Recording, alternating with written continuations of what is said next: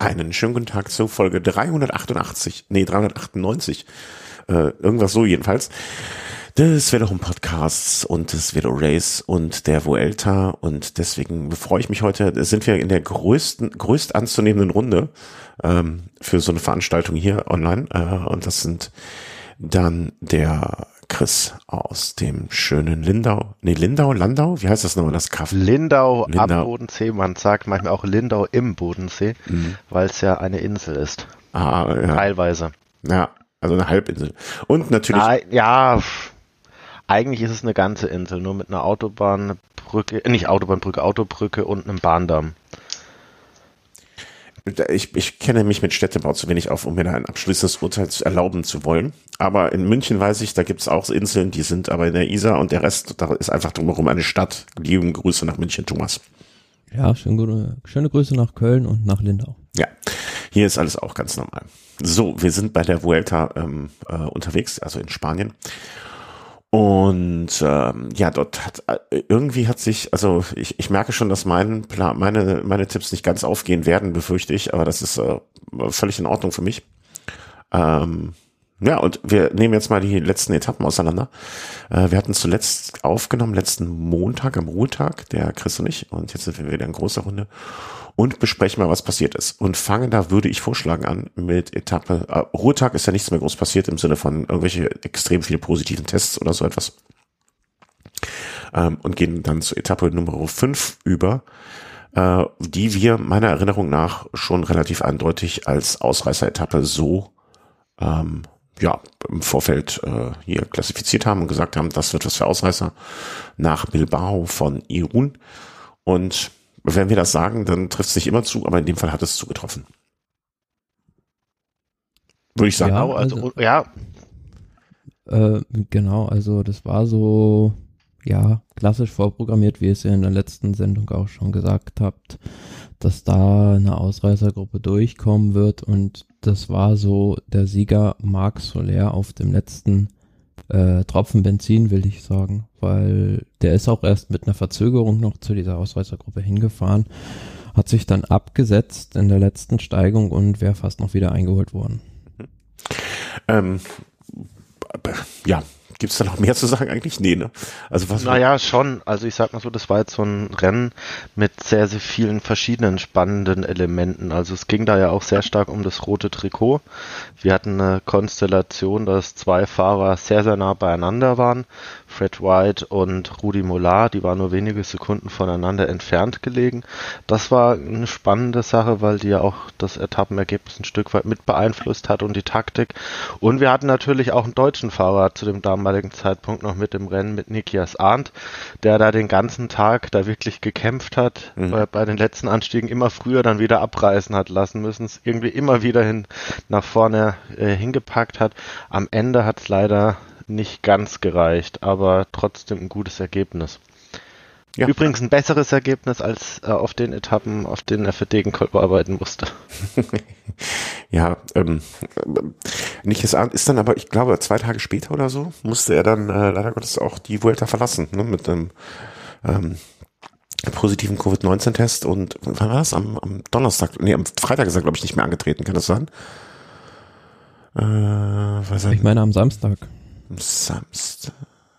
Ja, am Samstag, genau. Samstag. Ich habe äh, ein bisschen durcheinander am Tag. Genau, am Freitag ist er noch äh, angetreten, äh, Samstag nicht mehr. Oder Egal, wir werden schon rausfinden. Ähm, äh, in, Im Gesamtergebnis hatte sich dann an dem Tag ähm, insofern, ähm, äh, warte mal, Hä? Moment, nicht jetzt hier richtig? Genau, an dem Tag hatte dann äh, Rudi Molar das Trikot übernommen. Richtig? Vor? Nee. Hä? Doch, ist schon richtig, vor Doch. Fred White. Also ja. war eine ganz enge Kiste. Genau, äh, ich, ich war gerade ein bisschen durcheinander. Ähm, Nikias Arndt auf Platz drei, Lawson Trigger, Primo Roglic, Sepp Kass. Ähm, das war an diesem Tag, also es hatten sich quasi diese vier Fahrer aus der ähm, ähm, äh, vorderen Gruppe dann nach vorne katapultiert. Ähm, um mal so hinten das, also das am Gesamt, äh, oder an den Leuten, die relevant sind fürs Gesamtklassement, hatte sich dann mit Primoz Roglic, Sepp Kuss, äh, Pavel Sivakov ähm, eigentlich nicht so viel getan. Was noch Platz drei ist, doch glaube müsste dann ja ziemlich abgerutscht sein. Wer war das denn vorher? Habt ihr das noch im Kopf? hm, Platz 4 war Platz 3. Ähm, genau, Ethan Hater ist, müsste dann ziemlich abgerutscht sein, ne? Kann das sein? An dem Tag? Ja, bedingt dadurch, dass da eine Ausreißergruppe vorne war, sind dann Ja. da Ja. ja. die Leute dementsprechend auch äh, rausgepurzelt, weil die einen großen Vorsprung hatten. Ja, genau. Also Hater war dann mächtig nach hinten, der sich ja vorher, ähm, ja, den Vorsprung ausgehalten hat.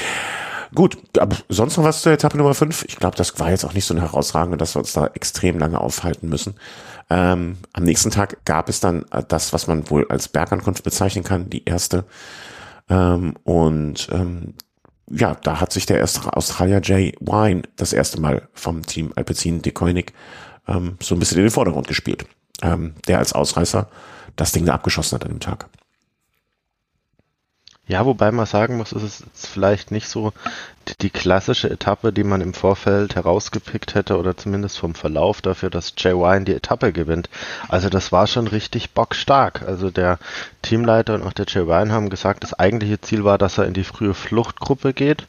Jetzt ist dann doch das Rennen aber zusammengeblieben, beziehungsweise die, die Fluchtgruppe ist hinten raus eingeholt worden und Jay Wine hat da wirklich wenige Kilometer vor dem Ziel aus der Favoritengruppe attackiert, Mhm. hat dann einen Vorsprung von so 20, 25 Sekunden rausgefahren und hat das Ding tatsächlich, auch wenn die von hinten richtig stark nachgefahren sind, mit dem immer etwa gleichbleibenden Vorsprung gewonnen. Also man kann schon sagen, dieser Jay Wine, das ist jetzt keiner, der jetzt aufgrund von einer taktischen Meisterleistung gewonnen hat, das sicher vielleicht ein Stück weit auch, aber der hat gewonnen, weil er mit den absolut allerbesten am Berg mithalten konnte. Hm.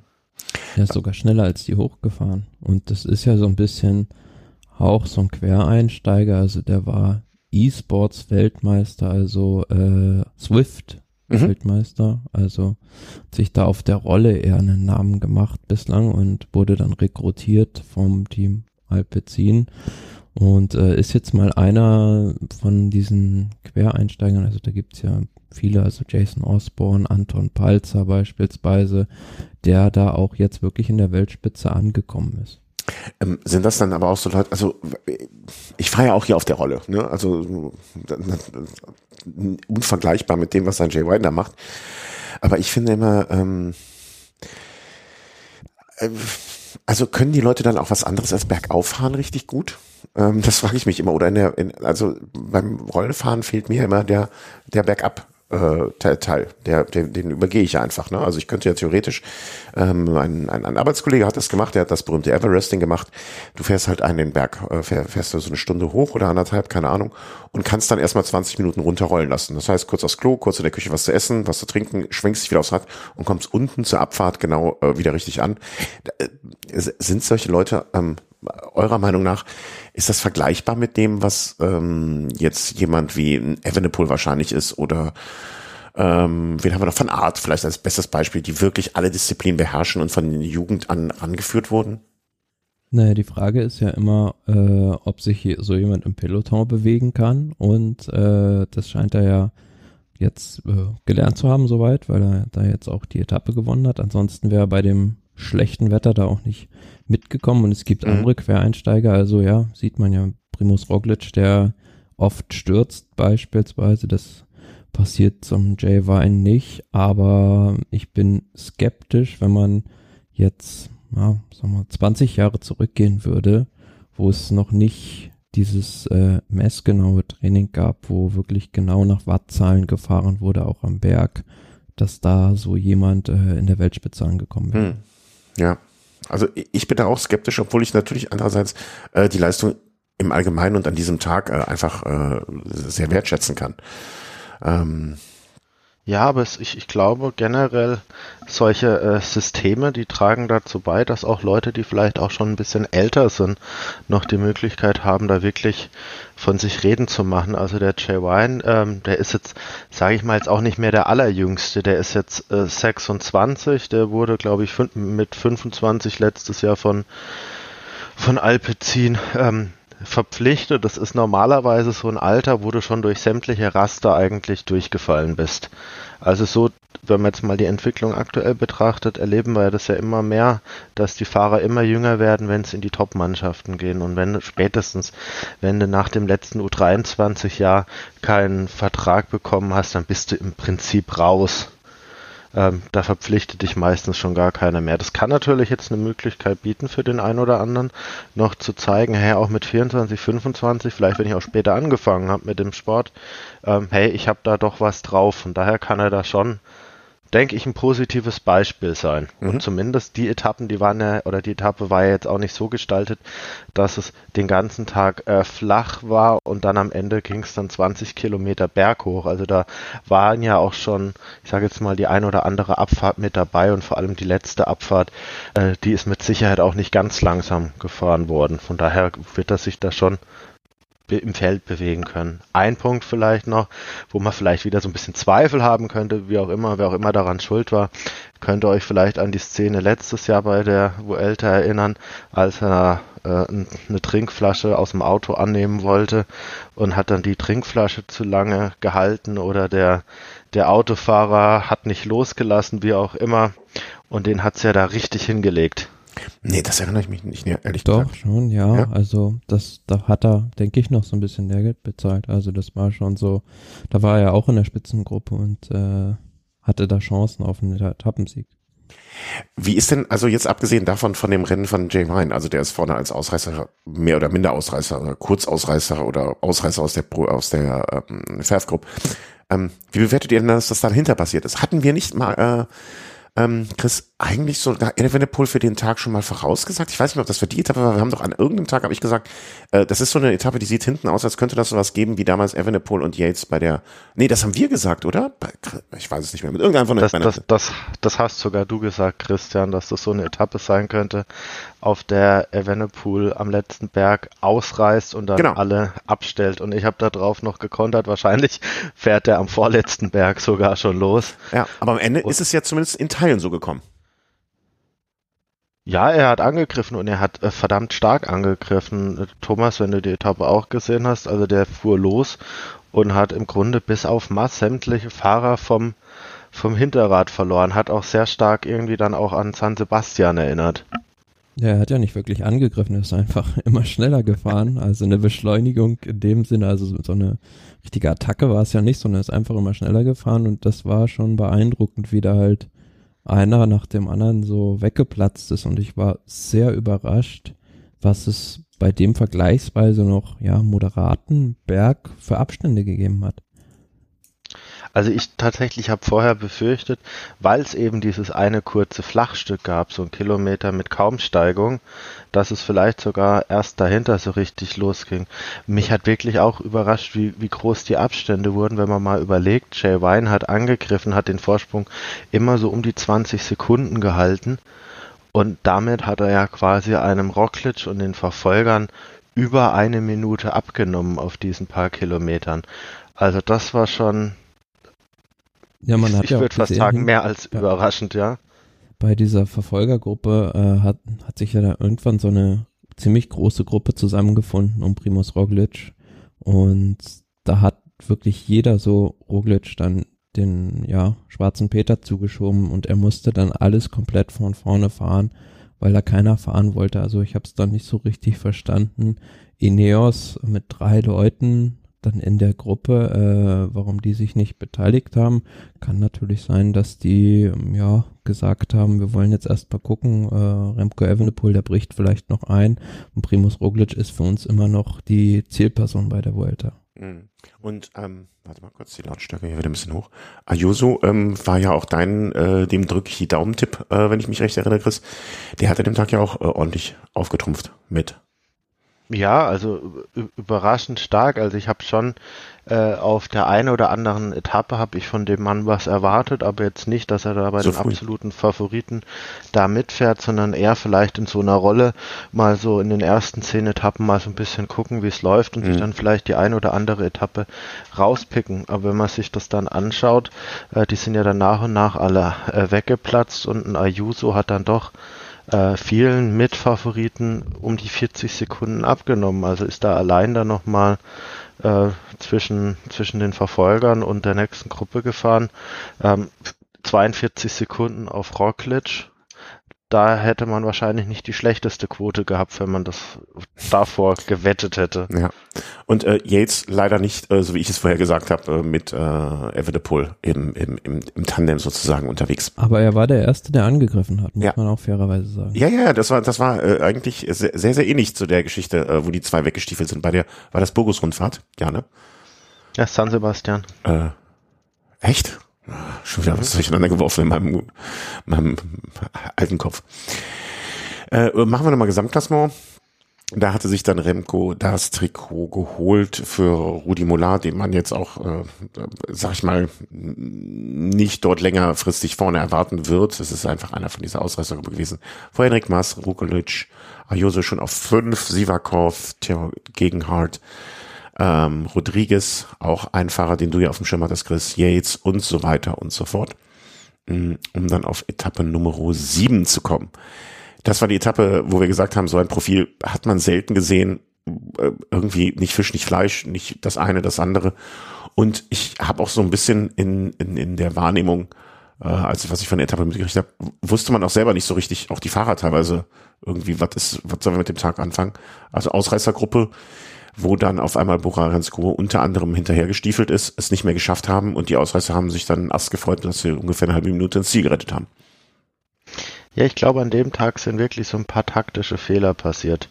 Man wusste wirklich vorher nicht, äh, was passiert da genau. Wirklich komisches Profil. Und Drecksiger Fredo hat dann am Berg äh, angefangen, wirklich Dampf zu machen. Sie haben sich echt schwer getan, nach vorne richtig viel aufzuholen. Nach hinten sind sie aber auch nicht sehr, sehr viele Sprinter losgeworden. Also Tim Merlier hat da den Anschluss verloren relativ früh, auch, auch Pascal Ackermann, aber jetzt einige stärkere Sprinter haben sie dann wirklich auf den letzten drei, vier Kilometern erst abgehangen, als sie, oder abgehängt, als sie dann nochmal die letzte Stufe mit Tiberi gezündet haben bei Trexiger Fregodo. Mit dem Ergebnis, dass die anderen Teams mit ihren Sprintern, ich sage jetzt mal eine halbe Minute, Minute hinter Trek Segafredo waren, nicht helfen konnten, nachführen mussten und Trek Segafredo selbst vorne keine Helfer mehr hatte, um wirklich effizient nachfahren zu können. Das heißt, wir hatten über viele Kilometer erstmal eine Situation, wo das Hauptfeld und die Verfolger dann mit sich selbst beschäftigt waren, kein richtiger Zug drin war und die die Führenden mehr oder weniger ihren Vorsprung so ein bisschen fast halten können. Im Nachhinein, gut, da ist man immer schlauer, wäre es vielleicht ein bisschen vernünftiger gewesen. Man hätte ähm, die anderen Sprinter die letzte halbe Minute da jetzt nicht noch abgehängt und wäre dann von oben wirklich mit allen mhm eher Vollgas gefahren. Dann wäre es zumindest um den Etappensieg gegangen, auch wenn man jetzt sagt, Bora ist da voll mitgefahren. Da fuhr Jonas Koch. Ich meine, das war der Einzige, der da, glaube ich, Nachführarbeit groß gemacht hat. Also da kann man jetzt auch nicht von einer vollen Nachführarbeit sprechen. Man kann natürlich aus Drecksicht sagen, ja, wir wollten den Sam Bennett ab, äh, abhängen. Der mhm. ist jetzt schließlich ja auch Erster von, von der, vom nachfahrenden Feld dann äh, geworden. Aber letzten Endes, ja, ist so ein Etappensieg dann doch auch was wert. Ja. Ja, also dass sie sich nicht clever, clever genug angestellt haben, ne, alle Male. Ähm, bei so einer Etappe, also wie viele Kilometer waren das noch bis zum Ziel? Ähm, da braucht man nicht drüber reden. Also das war jetzt geschätzt 126, noch gut 70 Kilometer ins Ziel. Ne? Und wenn, wenn Ausreißer 70, na, also das, das, das wäre eigentlich zu Menschen gewesen. Naja, aber vielleicht sind ja auch, äh, ist das so was, wir, wir sind ja immer wieder ähm, so Suche nach Möglichkeiten, wie man ähm, Etappen attraktiver gestalten kann. Und ähm, vielleicht sind solche Profile dann auch äh, Bestandteil des Ganzen, ne? dass man einfach mal Profile macht, die ungewöhnlich sind auf den ersten und zweiten und sogar dritten Blick und äh, die dann vielleicht auch für taktische Unklarheiten sorgen, die dann dazu führen, dass Ausreißer gewinnen können. Und ähm, Herada auf seinem wunderschönen De Rosa hat sich einfach nass gefreut. Ja, wobei der Sprint aus dieser Ausreißergruppe war ziemlich wild. Also ja. ich hätte gedacht, also Fred Wright ist auf jeden Fall der schnellste Sprinter und wird sicher gewinnen. Aber der hat sich im Sprint ziemlich paddelig angestellt und äh, den anderen das auf dem Silbertablett serviert. Ja, der hat sich einfach gedacht, ich fahre jetzt so, so, so früh wie möglich und so schnell wie möglich und dann wird das schon irgendwie gelingen. Und das ist halt nicht gelungen. Ne? Dafür hat, äh, hat der ähm, ähm, Betreuer von Jesus Harada, äh, auf jeden Fall definitiv jetzt ein, mehrere Sponsorenverträge mit äh, Taschentuchherstellern, weil was, wie, die Rührung, das Maß der Rührung, die er da an den Tag gelegt hat, war jetzt wirklich mehr als außergewöhnlich. Der, der, der hat, hat der die Feier seines Lebens da abgezogen. Aber ähm, ja, äh, verdient gewonnen. Kofidis äh, freut sich über die Punkte. Und weltweit, naja, also außer Spesen nichts gewesen am Ende. Mm, Im Gesamtklassement hat sich da natürlich äh, auf den ersten 28 Plätzen nichts groß getan. Ähm, auch im Sprinter-Trikot sind die ersten beiden Plätze. Fred Wright hat ein bisschen nach oben einen Satz gemacht, ähm, aber auch da ist Benetton und ähm, Benetton, Bennett und Pedersen, ähm, sag ich mal, auf den Zweikampf wird es da mit hoher Wahrscheinlichkeit hinauslaufen. Und die Bergwertung, da ist immer noch da, da war so wenig Punkte vergeben, die ist eigentlich nicht des, der Rede wert. Das war die Etappe am vergangenen, warte mal, 26. Freitag. 25. Freitag, genau. Und äh, ja, Samstag kam dann äh, einer der Tage, auf die wir uns schon gefreut haben. Meiner Meinung nach zumindestens ähm, sollte ein Tag werden, wo man sich überlegt hat, okay, das hat jetzt mit irgendwie so fast 4000 Höhenmetern oder 3,7 schon das Potenzial schwierig zu werden. Und der letzte Anstieg ähm, war auch schon genauso wie der Anstieg am Sonntag einer, den man durchaus als Bergankunft ansehen kann. Wobei das natürlich schon kurios ist, dass diese Etappe 3741 Höhenmeter hat und eine schwere Bergetappe ist und die Etappe davor auch fast dreieinhalbtausend ja. Höhenmeter und fast eine Sprintetappe. Ja, da habe ich eben auch über äh, mich kurz gewundert, dass sie so viel Höhenmeter haben soll. Ich bin da auch noch nicht ganz sicher. Ähm, ja, ist halt, wie sie verteilt sind und wie sie gefahren werden. Ne? Einfach, einfach gesagt. Und ähm, ja, e- E-Sports äh, groß im Kommen. Das hat am Samstag sich äh, Jay Wine auch gesagt. Ähm, wenn ich eine gute, gut drauf bin, dann lege ich nach. Ja, bei der Konstellation, also in der Ausreißergruppe, hm, war das relativ klar, dass er da der stärkste Fahrer sein wird, wenn man mal bedenkt, äh, welche Leistung er zwei Tage zuvor gebracht hat. Und äh, ja, Groupama FTG hat da den Löwenanteil der Arbeit in dieser Spitzengruppe gemacht. Und äh, es war dann am Ende aber alles für die Katz. Also Thibaut Pinot konnte da nicht unter die Top 3 fahren, sondern ist Vierter ja. geworden. War aber auch vorher, ne, bei den ganzen Expertentipps hörte man den Namen Pinot durchaus das ein oder andere Mal. Deswegen, ähm, dass er jetzt da in der Ausreißergruppe aufgetaucht ist, äh, war jetzt nicht so verblüffend. Am Ende des Tages war das war das der Tag, an dem man wirklich so ernsthaft mit Remco Evenepoel als Rundfahrtssieger oder, oder rechnet ihr jetzt? Na, vielleicht ist schon zu früh, das zu sagen, ne? Aber mh, mm, ich, ich bin zu dem Zeitpunkt immer noch davon ausgegangen und glaube ich auch so im Innersten glaube ich immer noch, dass es schwierig wird, dass er das drei Wochen durchhält. Aber glaubt man nach diesem Tag, nach dem Samstag, ein bisschen mehr daran schon? Also ich sag mal so, das ist schon ein Anzeichen, dass es jetzt keine Eintagsfliege war. Ich glaube, so weit kann man gehen, aber er hat jetzt auch bis jetzt ja schon in der Vergangenheit ein paar einwöchige Rundfahrten gut bestritten. Die hatten jetzt wahrscheinlich sicherlich nicht die Schwierigkeit, äh, die Schwierigkeiten, die die Vuelta äh, bis jetzt hatte. Aber was man wirklich sagen muss, äh, die Gegner haben es dem Remco auch ein Stück weit schon auch aus taktischer Sicht relativ einfach gemacht. Also da brannte wirklich am Anfang der Baum auch wirklich lichterloh. Da ging es ja sofort äh, mit, mit, mit Attacken den ersten Berg hoch und das Team von Quickstep ähm, muss bis jetzt auch wirklich jeden Tag nachfahren. Sie haben schon einen Fahrer verloren. Ähm, ich weiß nicht, ob das Ganze gut geht. Ich möchte jetzt nicht hoffen, dass jetzt weitere Fahrer ausfallen, aber ich habe da deutlich Zweifel an der Qualität des Kaders, wenn es jetzt wirklich in die Berge dann auch mal früher reingeht. Und ähm, möchte da jetzt nicht schwarz malen, aber es gab auch mal einen Simon jetzt, der die ersten zwei Wochen beim Giro rausgefeuert hat, was es nur gab, drei, vier Etappensiege geholt hat und dann wurde es hinten raus richtig dünne. Und mir kommt es gerade so ein bisschen vor, als pulvert der Mann wirklich alles raus, sei es die eigenen Kräfte, aber auch die des Teams, äh, ja. um da jede Sekunde und jeden Sieg irgendwie mitzunehmen. Können wir später auch noch in der Vorschau ein bisschen drüber sprechen. Ich denke, so entscheidend mhm. ist das nächste Wochenende, wo es dann wirklich auch äh, in die Sierra Nevada auf über 2000 Meter Höhe mit, also so acht Kilometer in ganz großer Höhe dann mal raufgeht, wo man ja so sagt, dass er da als eventuell bisschen, ja, muskulärerer Fahrer anfälliger ist, da vielleicht Zeit zu verlieren. Und Tag davor ist, meine ich, äh, Sierra de la Pandera auch eine ganz schwere Etappe. Aber ich bin auch, wie Chris, sehr erstaunt über die Taktiken mhm. äh, mancher Mannschaften. Also wenn man sieht, Ineos Grenadiers, die haben drei beziehungsweise vier Leute eigentlich dabei, die ja passabel sind im Klassement. Jetzt keiner vorne bei Remco Evenepoel, der da mitfahren kann. Aber man probiert da einfach nichts. Man fährt mit, lässt sich abhängen und dann ist auch irgendwie gut. Also ja. Team, dann, dann ist gut, das klingt. Team äh, Jumbo Wismar hat nicht viele Möglichkeiten. Die, äh, ja, da war Primus Roglic immer recht schnell alleine, haben jetzt meine ich auch schon zwei Fahrer verloren und äh, so eine Mannschaft beispielsweise wie Bora Hans Grohe hat auch drei Leute, die recht gut platziert sind, machen aber auch nichts in Sachen Offensive. Also sind sie, also genau das ist es. Also, ähm, also ich muss übrigens auch äh, um den, aber da, nee, das kommen wir vielleicht noch.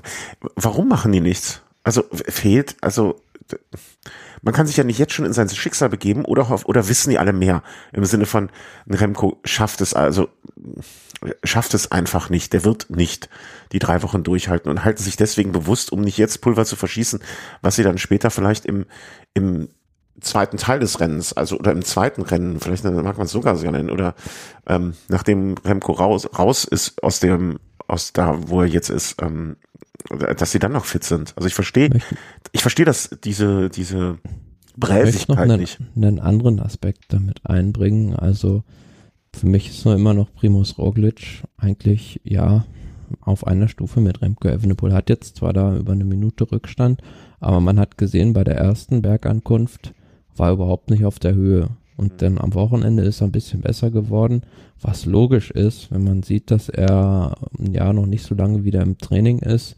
Und deswegen schätze ich das so ein, dass er innerhalb der Rundfahrt vielleicht sich etwas stabilisiert und dann vielleicht sogar besser wird.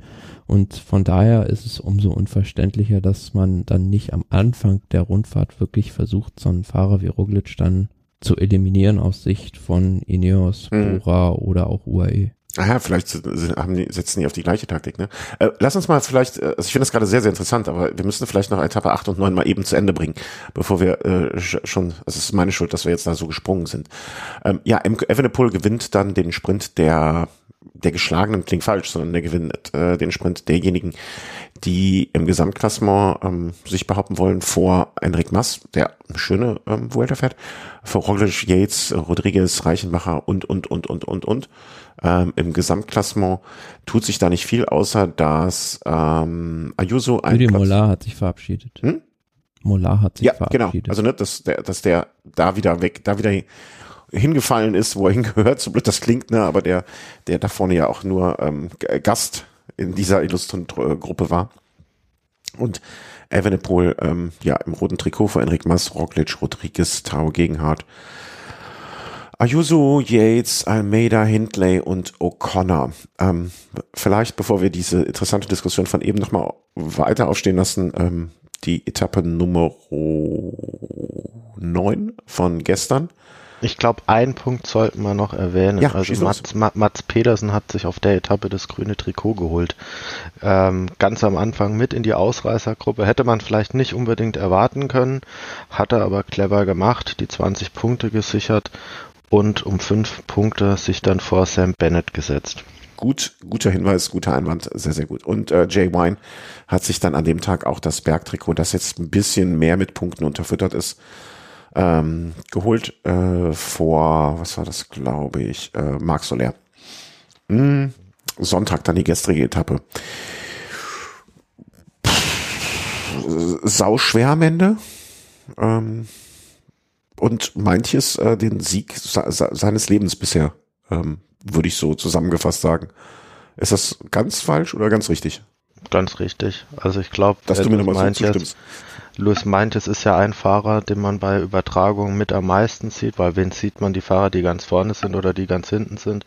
Und da er eigentlich meistens ganz hinten ist, sieht man ihn dann doch relativ häufig. Ähm, ist so ein typischer Mitfahrer, sage ich jetzt mal. Der, der fährt bei 150 äh, Fahrern im Rennen äh, an Position 145 und bei 10 Fahrern im Rennen an Position 10. Er ist da relativ zäh, muss man sagen. Also wirklich schon etliche Ergebnisse auch in den Top 10 von Grand Tours. Er war dreimal, dreimal in den Top Ten der, der, der äh, Tour de France. Ja, absolut. Also, ähm, er fuhr jetzt aber auch schon bei der Tour de France teilweise ein bisschen aggressiver und ist in die Gruppen damit reingegangen und ist so ein, so, so ein typischer Fahrer, der vielleicht so von der, von der Klasse auf Augenhöhe nicht ganz das zu bieten hat, was vielleicht seine Kontrahenten zu bieten haben um die Top Ten, der es aber immer wieder schafft, ähm, mit so strategischen Entscheidungen in eine Gruppe zu gehen, sich da wieder ranzurobben im Gesamtklassement. Das wird da wahrscheinlich auch noch das ein oder andere Mal versuchen. Dass es diesmal gereicht hat, äh, freut mich. Ähm, mich hat es wiederum eher gewundert, dass ähm, Quickstep da so beharrlich den ganzen Tag nachgefahren ist. Äh, sein erster Profi, äh, Profi oder ich weiß nicht, Profi oder nee, World Tour Sieg? Nee, nee. World Tour Sieg, aber. World Tour Sieg. Ja. Ja, ähm, ja Quickstep äh, führt nach. Naja, ähm, sind sie in der Pflicht, das rote Trikot, oder hätten sie es da auch abgeben sollen können müssen? Naja, also die Gefahr, es abzugeben, die bestand zwar kurzfristig mal, als Thymen Ahrensmann in der Spitzengruppe mit dabei war, der hat sich aber zurückfallen lassen und dann war, meine ich, der beste Fahrer schon Luis Meintjes mit, mit acht Minuten Rückstand. Da sind sie jetzt rangefahren bis auf eineinhalb Minuten.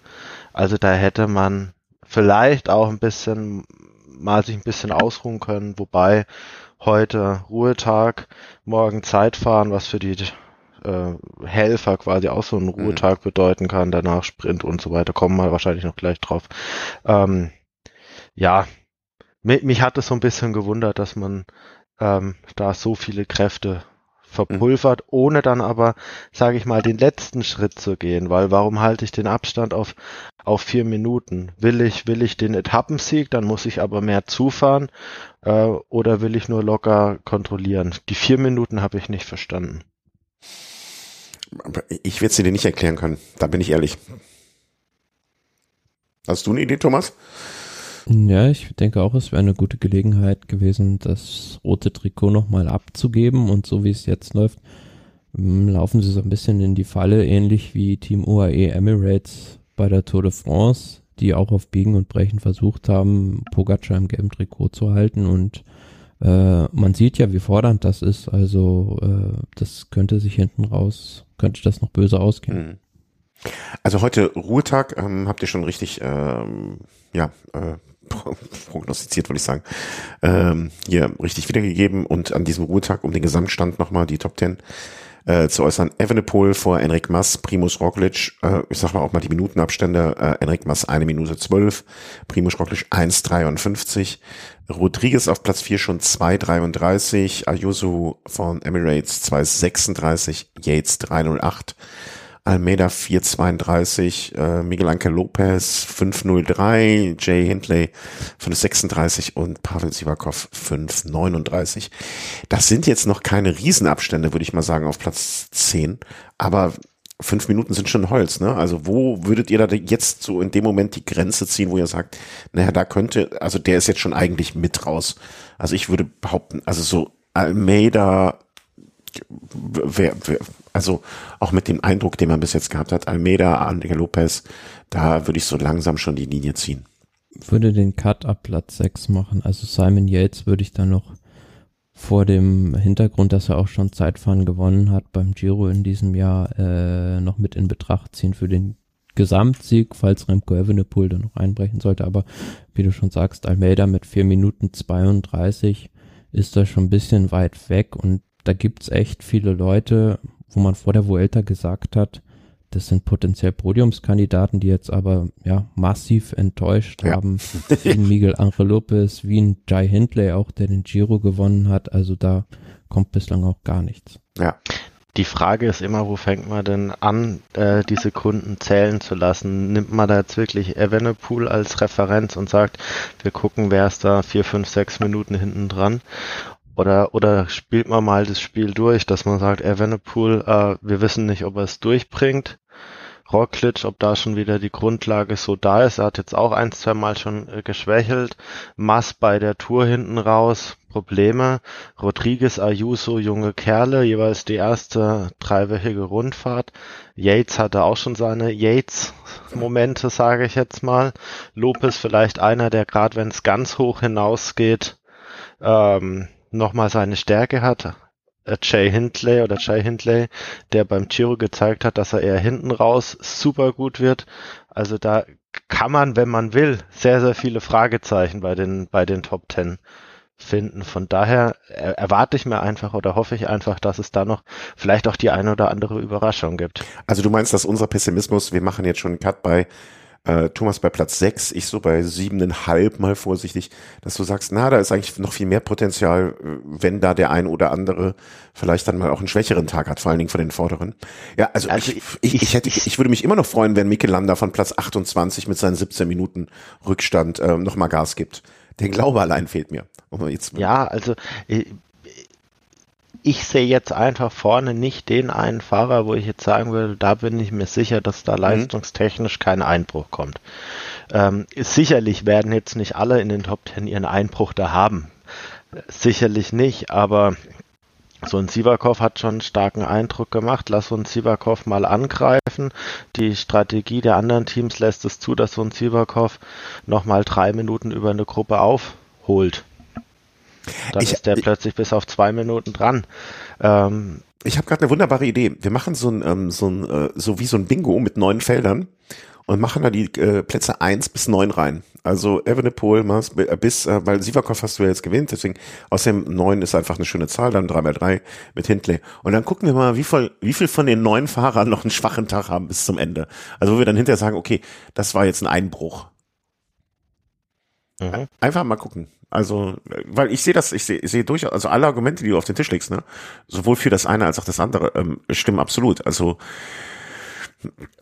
ich, ich, ich bin auch noch völlig, ähm, ähm, völlig offen für ähm, jede Überraschung. Also ich, ich, im Moment bin ich komischerweise fast so ein bisschen, also bei Evenepoel glaube ich auch, ähm, ne, also wird das Zeitfahren morgen nochmal irgendwie zeigen, wie seine Form wirklich ist, weil da ähm, ähm, ähm, hat er ja durchaus schon extrem gute Leistungen gezeigt und wenn er da nicht, sag ich mal, also wenn er da nicht herausragend morgen sein wird, dann spricht das für mich dafür, dass er einfach auch ein bisschen zu früh ähm, seine Form hat. Ähm, ich, ich glaube, der wird da nochmal richtig Zeit gut machen. Ja. Also das ist der stärkste Zeitfahrer von allen. Wenn man die letzten, ja, das letzte Jahr mal so rückblickend sieht, dann äh, ja, kann da auch ein Primus Roglic nicht gegen, gegen anhalten, gegen Remco Evenepoel. Ja, aber muss er das nicht auch? Also, weißt du, was ist, wenn er, wenn er da morgen schon nicht dieses überragende Zeitfahren ist? Das ist für mich dann schon ein Indikator dafür, ähm, dass er vielleicht dann doch zu früh überpaced hat. Und dass er so, ich, ich finde, dass äh, so ein Yates-Moment erleben. Ich glaube, der Yates hat mit dieser, mit diesem Giro damals mehr für die, für die Berichterstattung getan, ähm, äh, weil das war ja so, dass man es immer wieder aufgreift. Ich, ich habe auch oft schon gedacht, ähm, dass Evenepoel so einen, den Yates macht. Jetzt hoffen wir doch erstmal, dass morgen alle von den Leuten, über die wir gerade sprechen, überhaupt erstmal alles starten. Also wir haben äh, schon drei Ausfälle, die wir heute vermelden, die ja. morgen nicht mehr an den Start gehen. Northgard von Movistar, also quasi vom zweiten des Gesamtklassements, Affini äh, von vom Roglic-Team und noch Treisners, ich hoffe, er wird so ausgesprochen, äh, das heißt, wir haben da jetzt auch schon wieder Top-Teams wirklich direkt betroffen, ähm, die dann wieder einen Fahrer verloren haben. Das ist bei Jumbo schon der zweite, bei Movistar ist es der erste, wenn wir jetzt mal davon ausgehen, dass das jetzt alles Corona-Fälle sind. Wer weiß, wer da mit wem im Zimmer schläft. Ähm, meine ganz große Hoffnung ist die, dass wir zumindest was die Spitzenfahrer anbelangt, da hoffentlich möglichst klimpflich durchkommen. Das ist so ein bisschen so das mhm. Horrorszenario. Ja, ja, klar. Also das ist, das, das schwingt bei mir immer äh, sowieso ähm, im Hinterkopf mit. Aber auch gleichzeitig möchte ich mich eigentlich gar nicht mit dem Gedanken beschäftigen müssen, weil es kann jeden von denen treffen. Ne? Und äh, das, das kann ich jetzt, finde ich, immer nicht so zur Maxime ähm, dessen, was wir hier besprechen, machen, weißt du, das, das steht eh sowieso eh immer im Raum. Ne? Aber das ist genauso wie Sturz, finde ich. Oder, oder, naja, Sturz kann ja auch noch ein bisschen eigenes Unvermögen sein, aber so, so Krankheit oder, oder, oder, ja, also das, das ist klar. Wir, ich glaube, wir haben hier immer, immer alle zum Ausdruck gebracht, dass so, dass eine, ein Umstand, der von außen ins Fahrerfeld getragen wird, wie auch immer er aussieht, ähm, nie dazu führen sollte, dass irgendjemand rausfliegt. Ob wir ihn mögen oder nicht, soll ja eine sportliche Entscheidung werden. Ähm, aber wenn, also jetzt von euch so zu verlangen, zu sagen, wer glaubt ihr denn wird es? Ähm, ich, ich finde das schwerer denn je, fast noch schwieriger als vorher. Ähm, zum Beispiel ein Carapaz enttäuscht mich ungemein mit Platz 26, auch mit einer Viertelstunde fast ähm, Rückstand, den wir alle vorher noch relativ weit oben gesehen haben. Ähm, äh, wie kommt das? Man muss auch sagen, also so die beiden alten Fahrer, auf die wir vielleicht setzen, Chris und ich, Valverde und Nibali enttäuschen bislang auch ich habe sie, sind die, ich wusste nicht, dass sie noch dabei sind. Ich habe sie ja, ja kaum ich gesehen. Auch nicht. Ah, also, ich, da, naja, na, da, nee, da, da, da halte ich aber dagegen. Also wenn ich mir jetzt mal anschaue, weil werde gestern 14. Äh, das ist, wenn man mal die Ausreißer au, äh, abzieht, Platz 8. Das mit 42 Jahren bei 4 Kilometern, 13, irgendwas Prozent. Tendenz nach oben, ähm, halbe Minute Rückstand auf Top 10. Das ist für mich aller Ehren wert. Ja, aber das, also was bringt den Platz 8? Dann wäre er sinnvoller in der Ausreißergruppe aufgehoben, um, um den Etappensieg zu fahren. Naja, ähm, bis jetzt wäre er in gar keine Ausreißergruppe reingekommen, weil er einfach deutlich zu nah dran ist. Dann muss man die Movistar-Problematik sehen mit den UCI-Punkten. Da ist am Ende ein Zwölfter in der Gesamtwertung mehr wert als ein vierter Platz aus der Gruppe. Ähm, ich gehe davon aus, der wird sich seine 1, 2, 3 Etappen aussuchen. Und da wird das dann probieren. Also ich gehe da stark davon aus, dass die Etappen dann logischerweise erst noch kommen. Mhm. Aber aus meiner Sicht macht das schon einen guten Eindruck und zeigt zumindest, wenn man das so, so sagen will, so ein bisschen ansteigende Form. Ja, also aber man sieht ja auch ganz deutlich, dass so jetzt dieser Generationswechsel auch da ist, wenn man vorne guckt.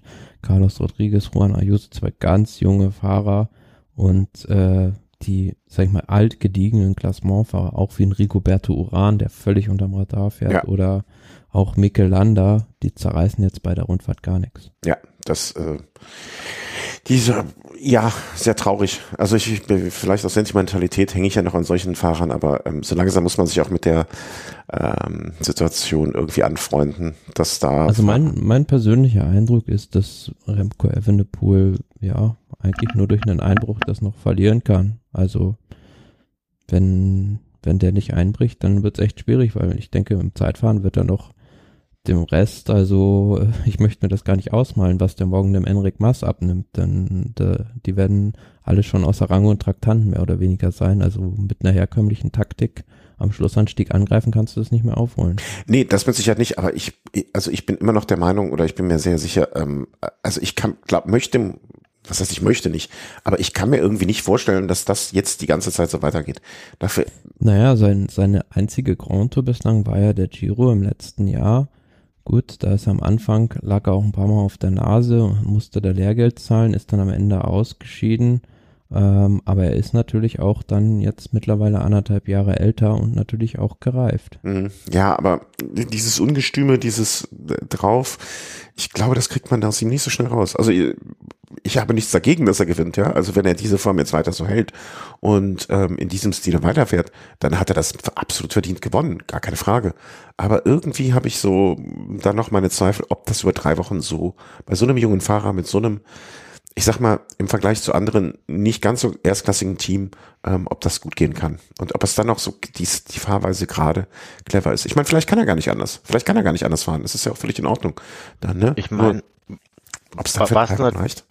Also was natürlich äh, ihm zugute kommt, ist die Tatsache, dass jetzt so wirklich so diese Etappen, auf denen es jetzt wirklich von Anfang an jetzt mal absolut zur Sache gehen kann, weil wir vielleicht gleich nach 10 Kilometern einen 15 Kilometer langen Anstieg haben, wo wir wirklich Quickstep auseinandernehmen könnten als gegnerisches Team, dass es die so bei dieser Vuelta tatsächlich nicht gibt. Also das sind oftmals vielleicht noch ein Stück weit vielleicht die, die 20. Etappe, aber die ist dann schon relativ spät. Äh, wenn man sich jetzt mal so die anderen Etappen die dann im weiteren Verlauf anschaut. Ja, vielleicht lass uns das einfach mal ähm, der, der Reihenfolge nachmachen bis zum nächsten Ruhetag. Ich glaube, das ist die beste mhm. Gelegenheit jetzt dazu an der Stelle. Morgen ähm, Dienstag, der 30. 8. 30. August. Ähm, Gibt das von dir schon angesprochene Zeitfahren, ähm, Thomas? 30 Kilometer, nicht das kürzeste. Ähm, relativ flach, also da ist nichts groß, was kommt. Auch von der Technik her ist da nicht besonders viel ähm, ähm, zu erwarten. Hier mal eine 90 Grad Kurve, da mal, aber jetzt für eine 30 Kilometer Strecke scheint mir das doch ein relativ ähm, einfaches Zeitfahren zu werden. Ähm, einzig und alleine der Wind äh, könnte dann eine Rolle spielen, noch mal mehr.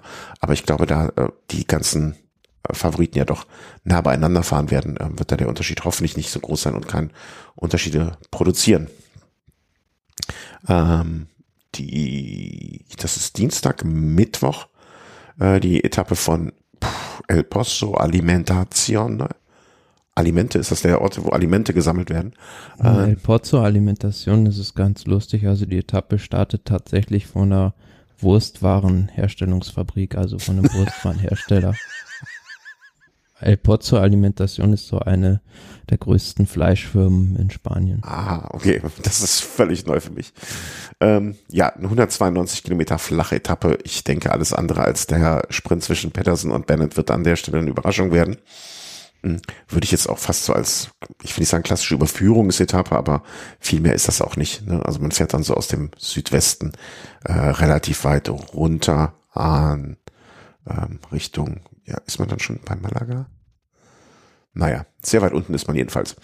Ähm, um dann am Donnerstag gibt es dann ja diese Etappe, wo es am Ende nochmal so knapp 20 Kilometer ähm, einfach eine steile Wand nach oben geht, von quasi Meeresspiegel auf 1200 Meter. Und ich glaube, dass ich, ich glaube, an der, nach dieser Etappe können wir auf unserer neuner Bingo-Karte vielleicht schon den einen oder anderen Namen rausstreichen.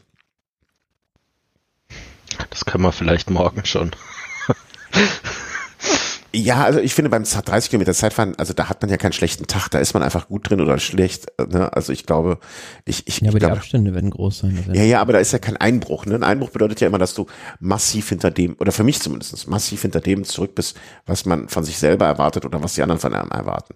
Und ähm, da erwartet ja keiner von einem, ähm, äh, weiß ich nicht, äh, Enric Mas, dass er Evenepoel schlägt, aber wenn er sehr weit unter seinen Möglichkeiten bleibt.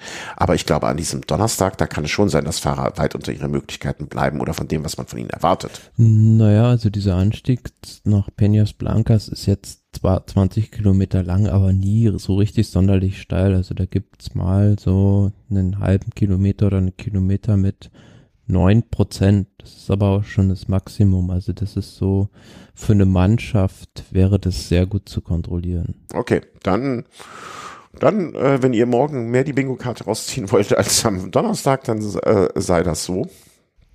Äh, für mich ist das in Ordnung.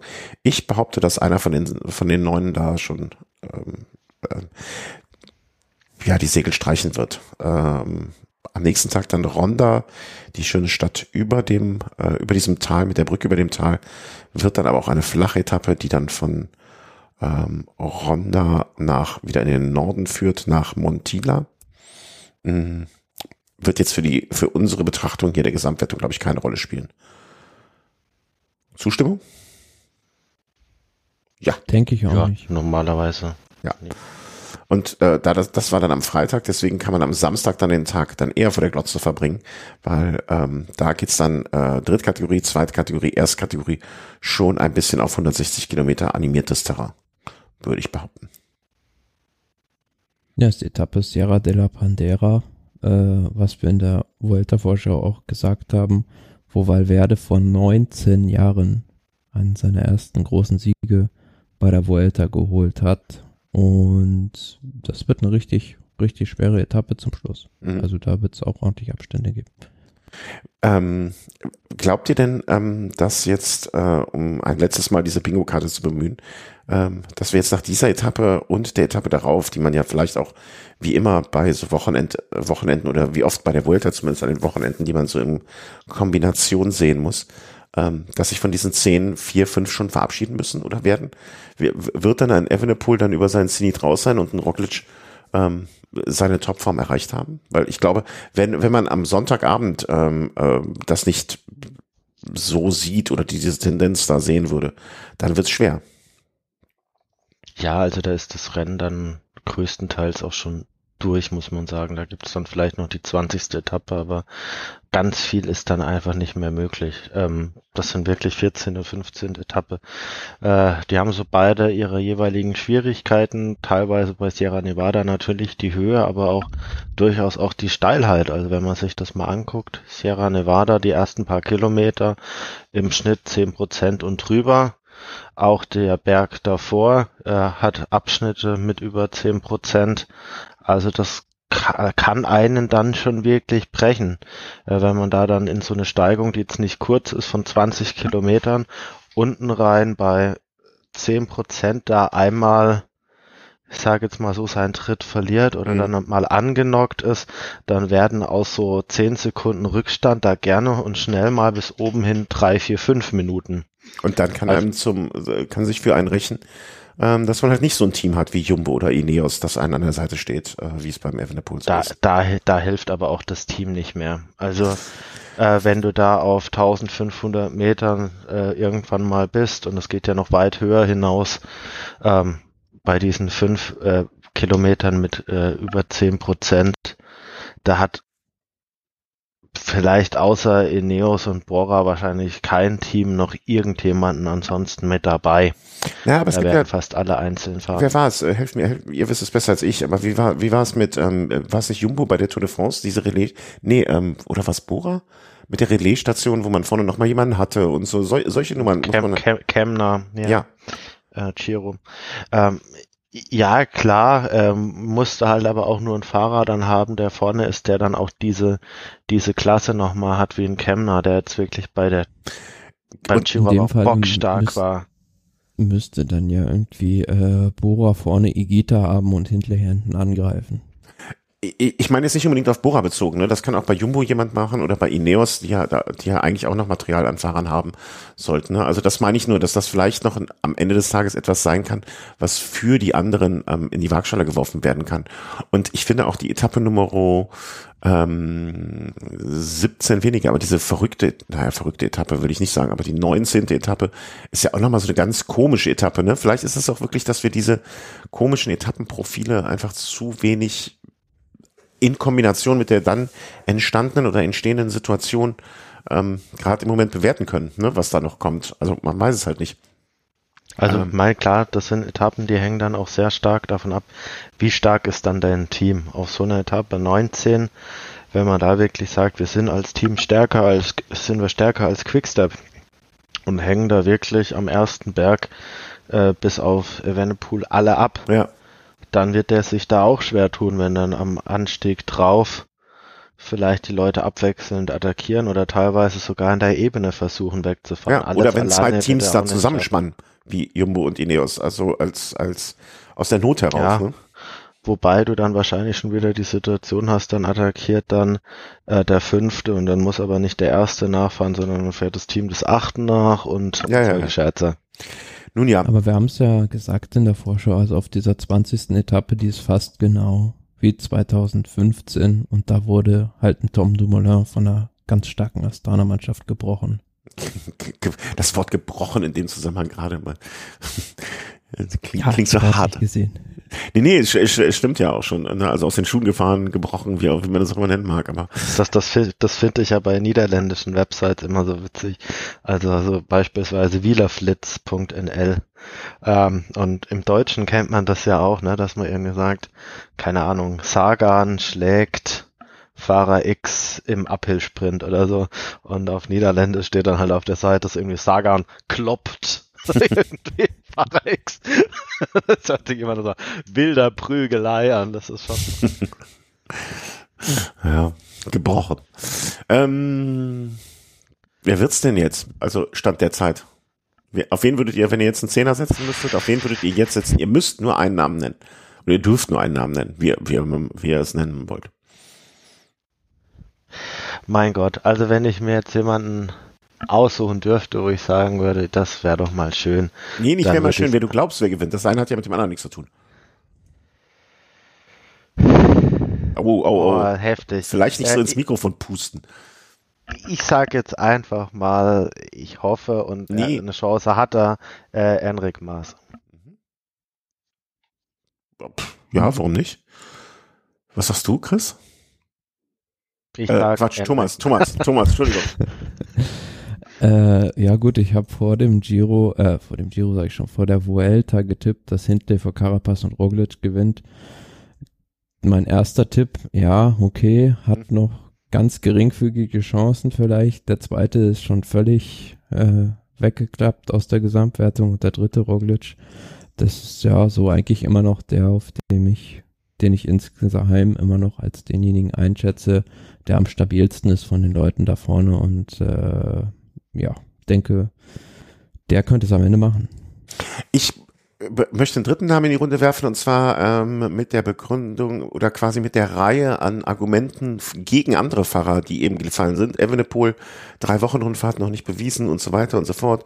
Enric Mas ebenso, Roglic fällt immer mal, Rodriguez Ayuso zu jung. Da bleibt für mich nur noch Simon Yates, ähm, für den ich mich auch freuen würde. Ich habe ein bisschen Zweifel, ob sein Team stark genug ist.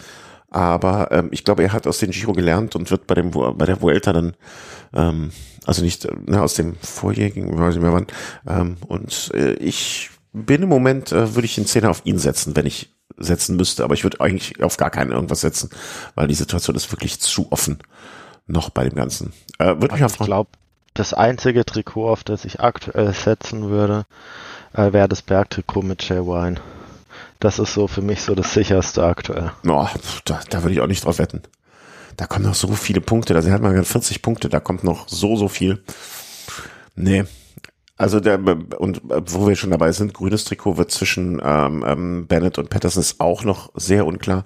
Vielleicht das weiß, ja, da- das weiße Trikot ist auch andere, Rodriguez, Ayuso und Evenepoel, Almeida sogar noch. Ähm, nee. Ich glaube, es ist alles sehr, jedes Trikot ist noch sehr, sehr offen. Am knappesten ist es noch beim grünen Trikot oder beim Sprinter-Trikot. Mm. Ja, vielleicht mag noch jemand kommentieren, ähm, äh, was, was ihr noch haltet. Haben wir irgendjemanden vergessen? Äh, denkt ihr immer noch, dass auf jeden Fall, ähm, wo ist er eigentlich? Habe ich gar nicht mehr gesehen. Ähm, helft mir auf die Sprünge. Äh, Kolumbianer, äh, na, na, na. Welchen Kolumbianer hatte ich denn vergessen, den ich eben noch sagen wollte? Kolumbia. Lopez, Nee, äh, Uran, nee, Igita, nee, ich weiß es nicht mehr. Quintana, keine Ahnung. Nee, ich weiß nicht mehr, wen ich meinte. Egal. Quintana, Chavez. nee. Chavez gibt Ja, Uran ist, äh, ist natürlich traurig für mich. Ich, mag- ich mag ihn ja gerne, aber obwohl er ja mit einem speziellen Fahrrad jetzt fährt. äh, ja, das habe ich gar nicht mitbekommen. Was denn? Motorrad Ja, oder was? so ein äh, Sonderrahmenset vom Super 6 Evo. Ach so, ja, dieses ganz leichte, glaube ich, ne? Kann das sein? So ganz, äh, ich weiß aber auch nicht so genau. Lehne ich mich zu, nicht, möchte mich nicht so weit aus dem Fenster lehnen, bevor ich was Falsches sage. Mm, ja, das ist der Zwischenstand zur Vuelta heute am zweiten Ruhetag. Wir gucken in die nächste Woche und ähm, ja, ich behaupte jetzt einfach mal, der wahrscheinlichste Sendetermin wird am kommenden Montag sein oder am Dienstag oder am Sonntag. Ähm, bis dahin müsst ihr es ohne aushalten machen hier einen Cut und gehen zur nächsten großen Rundfahrt, die raussteht. Oder es ist vielleicht doch nicht so eine große Rundfahrt. Es ist auf jeden Fall die Deutschlandtour, von der ich ehrlich gesagt kaum etwas mitgekriegt habe, was aber einfach daran liegt, ähm, dass ich nur begrenztes äh, Zeitpotenzial habe. Und ja, dann war es halt so. Und ähm, wer, wer von euch beiden kann aber so eine Zusammenfassung, so einen Zug durch die Gemeinde machen? Also ich sag mal, über den Prolog kann ich noch ein bisschen was sagen. Den habe ich mir wirklich angeguckt. War sehr, sehr kurz. Weimar 2,6 Kilometer. War auch dadurch, dass die Fahrer im einen Minuten Abstand losgefahren sind, auch wirklich recht kurzweilig. Also ich würde sagen, auch, auch richtig spannend. Äh, am Ende, äh, sage ich jetzt mal so, der erwartete Sieger dann vorne mit Filippo Ganna, aber äh, doch auch, wenn man sich jetzt mal so die die Ergebnisse durchliest, zeigt es auch einmal, wie, wie stark besetzt dieses Feld ist und Mhm. wie stark dann vielleicht auch die Sogwirkung dieser Deutschlandtour ist. Vielleicht auch wegen dieser UCI Dreijahreswertung, weiß ich jetzt nicht. Aber ähm, auch die Bergankunft hat sicherlich dazu beigetragen, dass da ein echt gutes Starterfeld da sich in Weimar eingefunden hat. War ein tolles Rennen. Wermutstropfen vielleicht, dass der Führende zur, bei der Zwischenzeit Olaf Koy, der da vorne gelegen war, kurz danach gestürzt ist und das Rennen dann ist zwar noch ins Ziel gekommen, aber dann aufgeben musste. Mhm.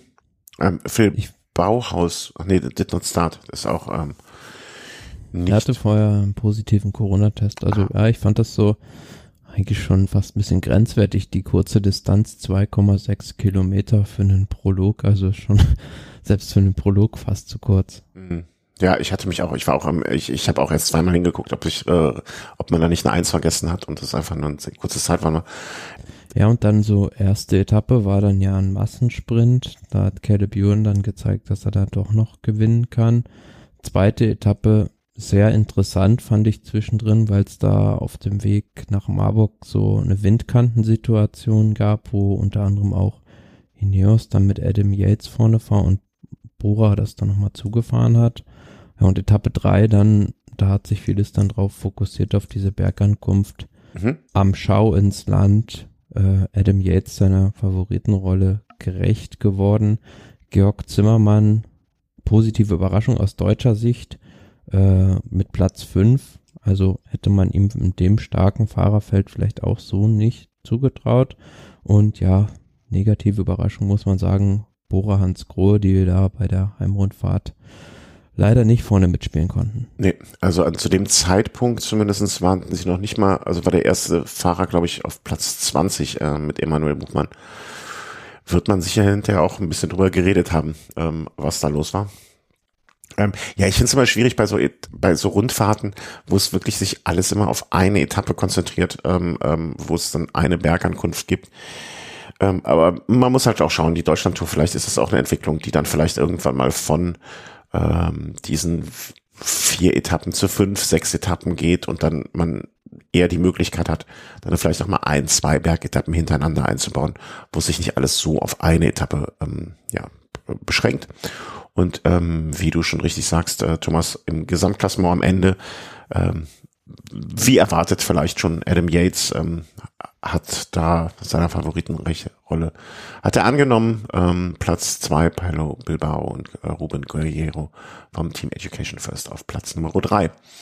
Mm, insgesamt finde ich äh, sowohl in der Berichterstattung von dem, was ich mitbekommen habe, als auch so vor Ort äh, alles ganz gut angenommen worden. Also kann man ähm, durchaus. Ja, man muss ja sagen, das, das Event wird ja in Deutschland unheimlich gehypt. Also dafür, dass es so eine kleine Rundfahrt ist, die nicht mal zur World Tour gehört, aber natürlich in Deutschland äh, medienwirksam äh, sehr präsent ist, dadurch, dass es eigentlich ja leider, seitdem es halt so Rundfahrten wie Bayern-Rundfahrt, Hessen-Rundfahrt, Schleswig-Holstein-Rundfahrt, Niedersachsen-Rundfahrt, was es alles gab, nicht mehr gibt, äh, so ziemlich das größte Radevent ist, äh, was aber nicht zur World Tour gehört, ähm, ist es in Deutschland dementsprechend auch in der medialen Berichterstattung auch teilweise größer als die Vuelta, was sich ein Außenstehender, äh, der irgendwie aus den Niederlanden oder Belgien kommt, natürlich überhaupt gar nicht vorstellen kann. Nee, für die ist das so ein bisschen wie die Bing Bang Tour oder wie, wie das Ding heißt.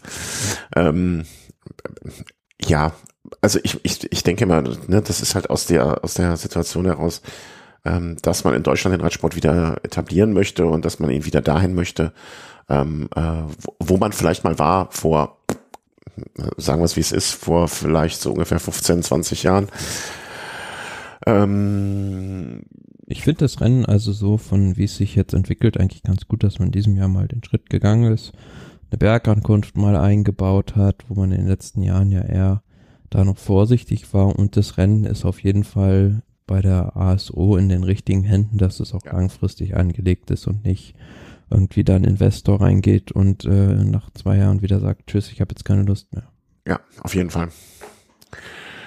Bin, gespannt, wie sich das entwickelt. Und ähm, der Termin ist, finde ich, immer denkbar blöd zu einer Grand Tour parallel, aber da wird sich mit Sicherheit, wenn das so angenommen wird oder weiter so geht, ähm, sicherlich auch eine Verschiebung ergeben können, äh, dass man da nicht parallel zu einer, also man wird nie den Status einer Vuelta, Giro oder Tour haben, aber zumindestens vielleicht so,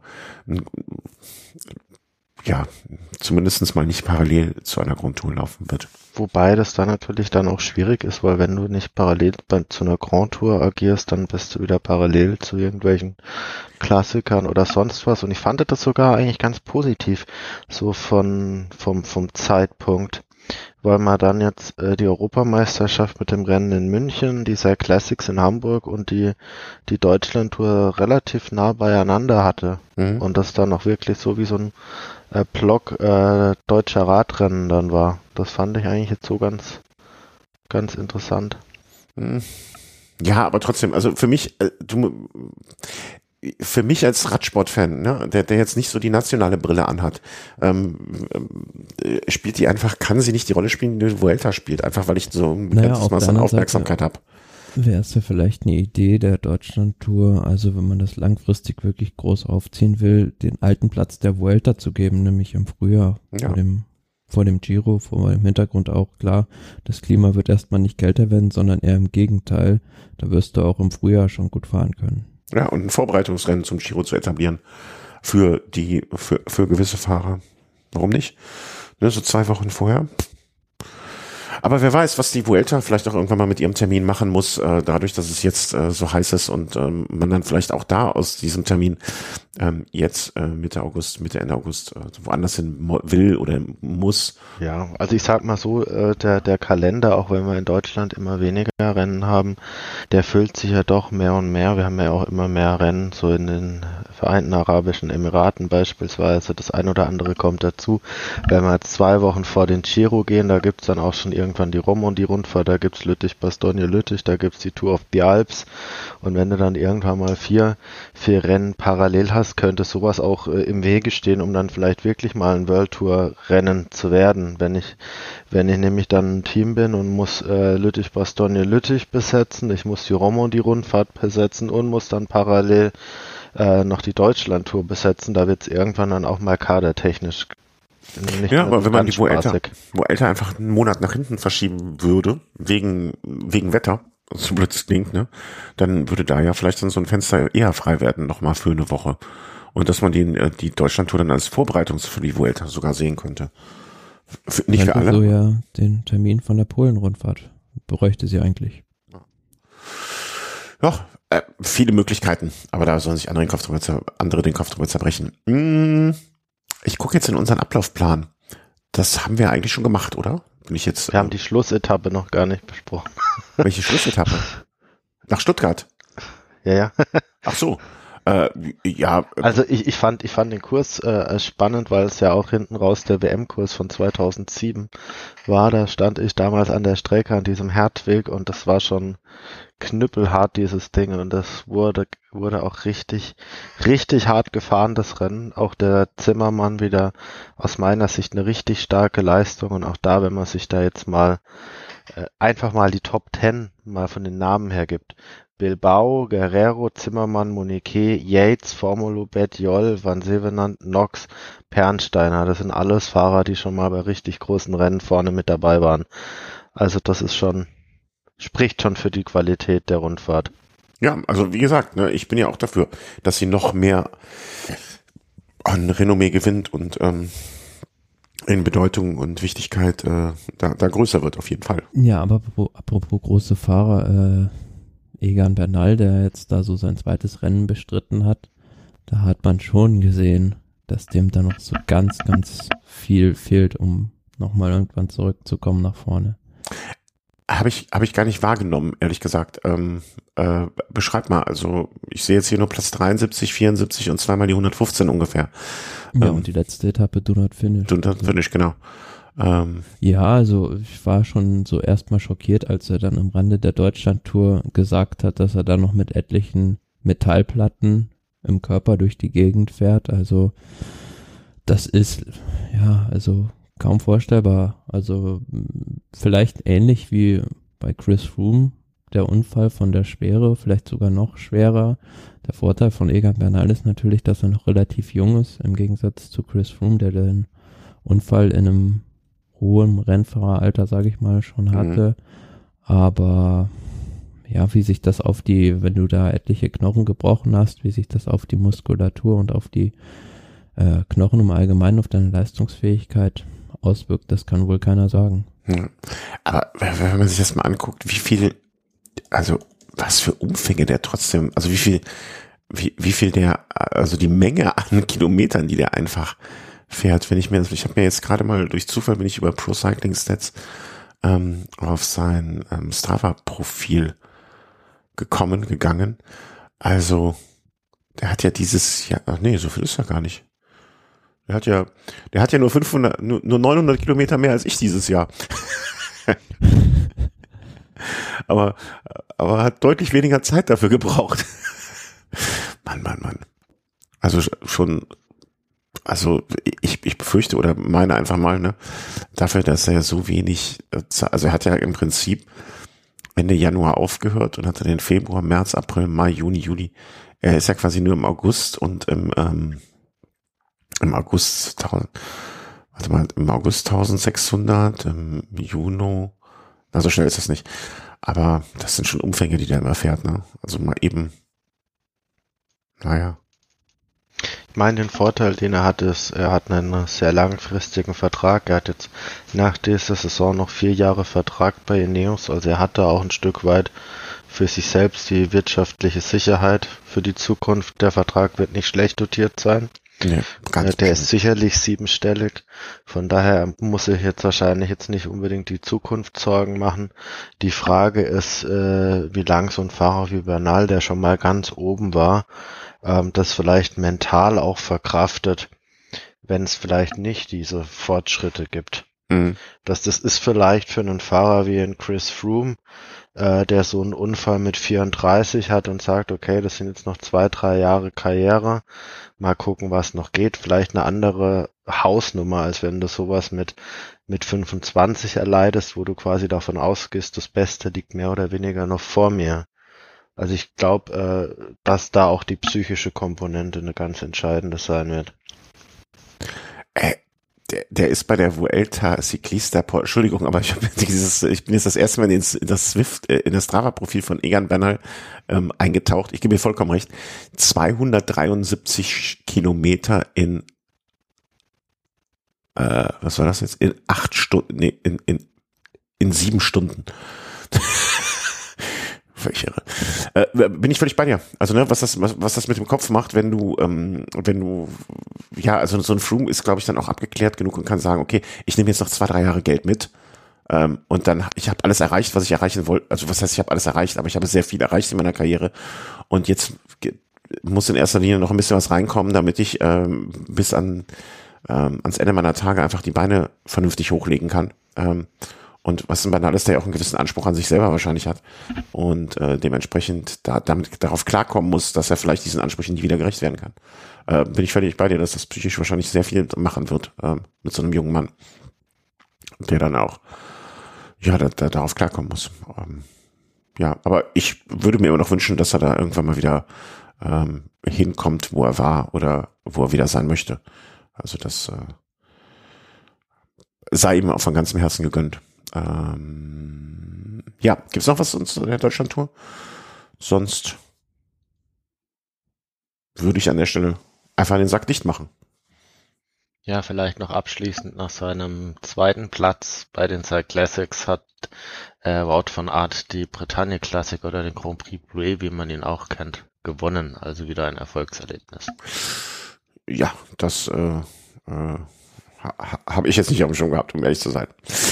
Gut, dann bedanke ich mich bei euch beiden. Es war wieder sehr schön zu dritt in dieser Runde. Ähm, äh, ich, wir müssen dem Christoph nochmal äh, diesen fünfstelligen Betrag überweisen, damit er weiter äh, hier zu uns, zumindest bei der Vuelta, begleicht. Äh, danke, Thomas, dass du dir, dir die Zeit heute nehmen konntest. Ähm, passt alle auf euch auf, bleibt gesund, genießt die Vuelta mit uns und wir sprechen uns nächste Woche ähm, ja, ich sag einfach Montag, wenn es klappt. Wenn es nicht klappt, dann vielleicht am Sonntag, am Dienstag, wann auch immer. Und ich bereite jetzt hier meine Bingo-Karten vor, damit ich in den nächsten Tagen, ähm, ähm, wie sollen wir das nennen? Loser-Bingo? Ähm, nee, Einbruch-Bingo. Einbruch-Bingo spielen kann. Macht es gut. Tschüss und danke. Danke, tschüss. Ciao.